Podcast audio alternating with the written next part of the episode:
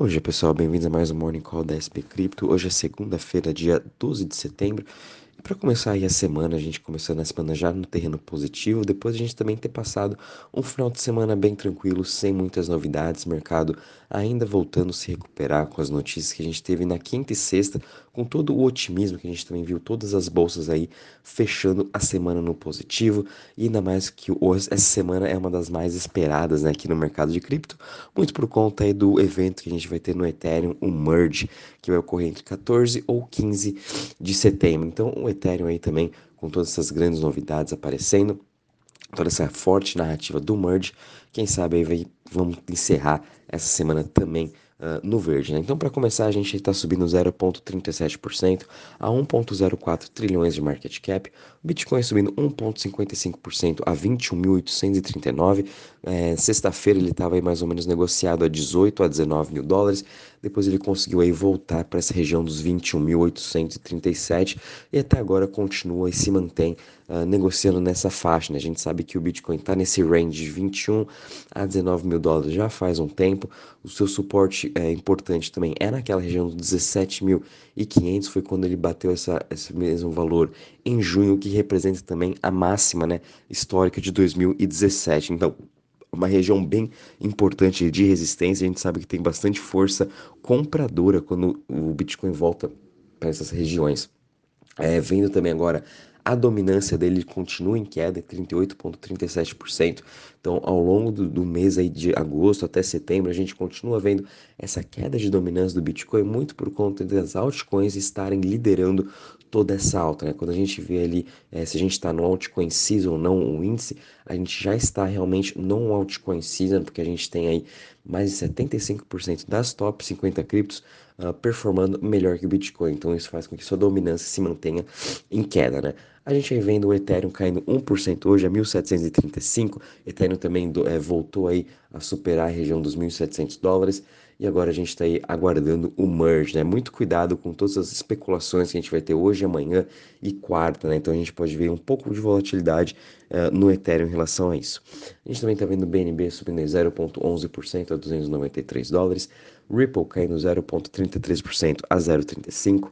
Cardano uh, subindo 0,02 a 0,50, Solano subindo 1,23% a 34,81 e Polkadot subindo 0,02 a 7,69. Em relação às maiores altas das últimas 24 horas, a gente está tendo aqui uh, o Golem Token GNT subindo 41% a 0,40, seguido de Ravecoin subindo 6,89% a 0,05, Quant Network subindo 5,95% a 109 dólares e PancakeSwap subindo 5,68% a 4,56. Em relação às maiores quedas das últimas 24 horas, depois de ter tido uma ótima semana, agora a gente está vendo a DeFi Chain uh, devolvendo um pouco dos seus ganhos. Ela está caindo agora 10,49% a 0,96, seguida do Token, Token caindo 5,52% a 1,82, Curve Protocol caindo 4,89% a 1,18 e também aí uh, Atom caindo 3,40%. Atom também depois de ter subido aí mais de 30% na semana passada, uh, no trimestre já está subindo aí mais de 90%. Então é mais nada do que normal. A gente está vendo um pouco dessa realização em Cosmos, né? Mas é, fiquem de olho nessa, nessa cripto, no seu ecossistema como um todo, que estão tendo fortes narrativas, né? Como as Layer Ones que estão para ser lançadas. Uh, o, S, o Kujira está lançando agora sua stablecoin, o SK. Então tem bastante coisa acontecendo em todo o seu ecossistema, né? Mais nada do que normal. Ela está realizando um pouco desse seu lucro. Ela está aqui caindo 3,40% a 15,36%.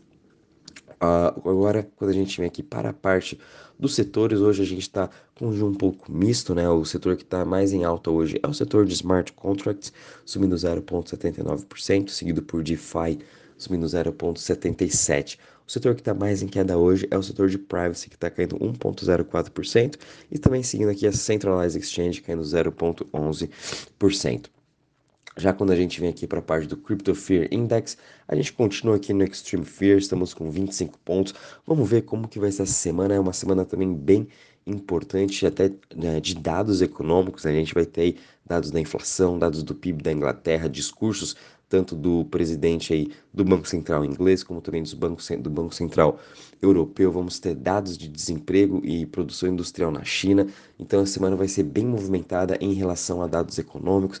A gente ainda tem o merge também do Ethereum, então a gente ainda pode continuar vendo muita volatilidade essa semana, né? Todos os olhos vão estar em relação à inflação, então isso vai ditar muito se a gente vai se manter nesse extreme fear, nesses 25 pontos, ou realmente a inflação vai vir abaixo já da expectativa, abaixo de 8.1, e com isso a gente pode ver um rally no mercado e a gente voltando ali, quem sabe, na região dos 30 a 35 pontos essa semana uh, no, no Crypto Fear Index. Já quando a gente vem agora para a parte de DeFi, em Total Value Locked, a gente também consegue, estamos se mantendo aí acima desses 100 bilhões em TVL. Hoje a gente está com uma queda de 1,23, vindo também aí dos principais protocolos hoje estão aí com uma queda de 2 a 1%.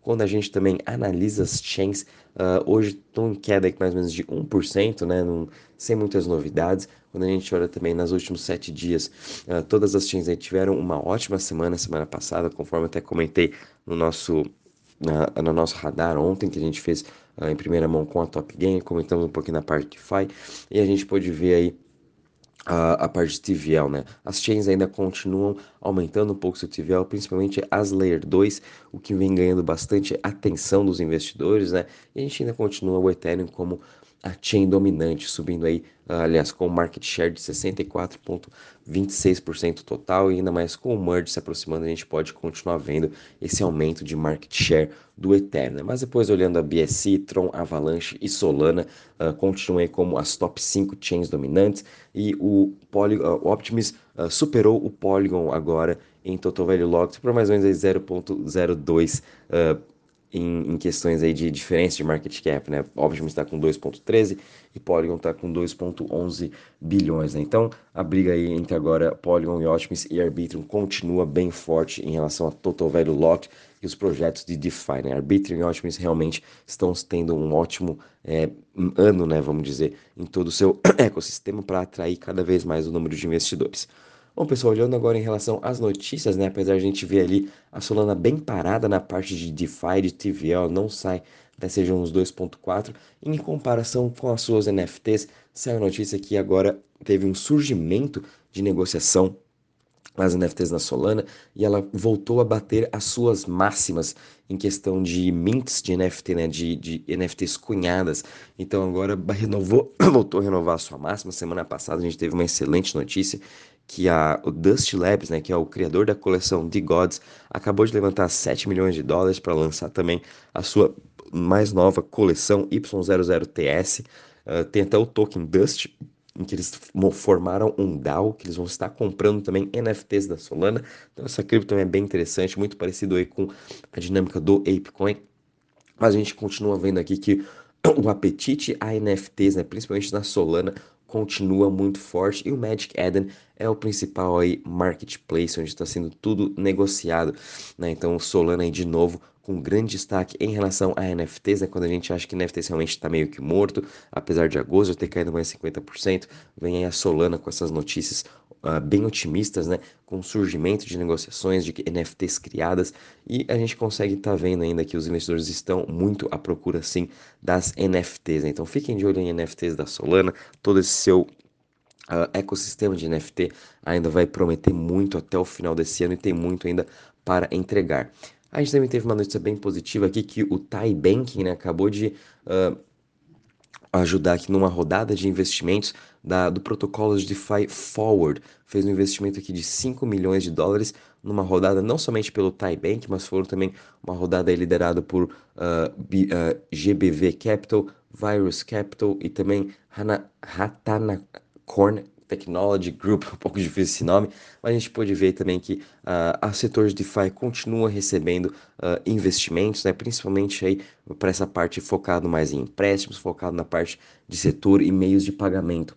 Uh, obviamente que Metaverso, Web3 e games vem recebendo o maior número de, de, aportes né, de VCs, mas de novo, né, DeFi a gente sabe que esse é o futuro, é onde os bancos têm mais interesse, então a gente continua vendo aos poucos esses fundraisings acontecendo para certos projetos uh, de DeFi. Né? Isso aqui é bem positivo aqui para todo o ecossistema também. A gente viu agora a expansão do banco JP Morgan, né? A gente sabe que eles também estão lançando fundo para os seus clientes, possuem já ETFs uh, que já têm relacionados aí a, aos setores de cripto e agora estão querendo uh, expandir mais ainda os seus produtos na questão de metaverso e também aquisições de novas companhias de cripto. Então, o JP Morgan querendo também entrar forte aí nessas disputas, uh, tanto de quem está sendo o banco líder em relação a essa parte de cripto. A gente também viu aí BlackRock oferecendo fundo de Bitcoin para seus clientes, tem também Morgan Stanley, enfim, a briga entre os bancos aí vai ser grande agora em quem vai servir os melhores produtos, uh, quem vai ter também as melhores pessoas no seu time. Então, o JP Morgan também contratando muitas pessoas uh, para a parte específica de metaverso, parte de M&A de cripto. Então, a gente só está no começo em, esperando aí, né, entrar todo esse dinheiro institucional. Aos poucos eles vão entrando, como a gente também teve a notícia aqui, achando que metaverso também, a gente viu já o setor como um todo está numa queda de mais 70%. Não se fala muito em compras em terrenos digitais mais, por exemplo, né? Mas é, semana passada a gente viu a Puma voltando a entrar no metaverso. Hoje a gente teve aí o maior banco de Singapura, DBS, acabou de fazer uma aquisição uh, de terreno no Sandbox. Então, o Sandbox ainda continua sendo o principal metaverso para essas empresas centralizadas de Web 2 estarem buscando e criando aí o seu próprio espaço dentro do metaverso. Então, achei bem interessante, né? Uh, Sandbox ainda continua na mente dos investidores. Fiquem de olho também nesse setor. É o setor que foi mais atingido, é, mas a gente está vendo que aos poucos ele vai se surgindo. Não vai ser em um ou dois anos em que a gente vai ver de novo toda essa fama de, de metaverso como a gente teve em 2021.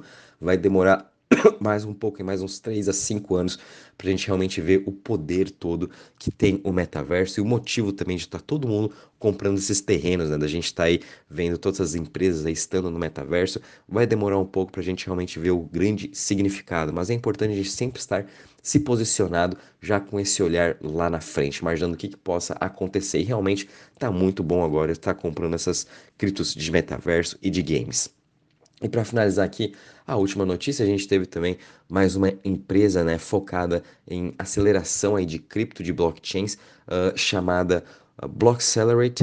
Uh, teve um levantamento aí de 100 milhões de dólares, também foi liderado por grandes empresas, grandes VCs, e aí mais um novo, mais uma nova uh, empresa de cripto recebendo uh, esses aportes, né? A gente está vendo de novo essa parte de M&A, hoje a gente já teve aqui o Uh, o TIE Banking com essa parte de FI também teve o Accelerate recebendo mais de 100 milhões de dólares dos principais VCs. Aos poucos a gente ainda continua vendo esse apetite ao risco dos investidores. A gente sabe como é difícil, né? A gente ter coragem também de estar investindo nesse setor de tão forte queda, mas são agora, né? Os melhores investimentos vão se sobressair agora. E daqui um, dois anos a gente vai estar vendo todas as grandes empresas que esses VCs estão investindo realmente aí surgirem e renovarem aí todo esse mercado de cripto. Bom, pessoal, em relação às notícias, é isso mesmo. Uh, muito cuidado com essa semana, né? A gente tem uma semana bem importante, tanto para o lado de cripto com o merge do Ethereum, como também para o lado uh, macro global, né? Com a inflação nos Estados Unidos e outros dados econômicos, tanto na Europa, na China e na Inglaterra. Então, tudo isso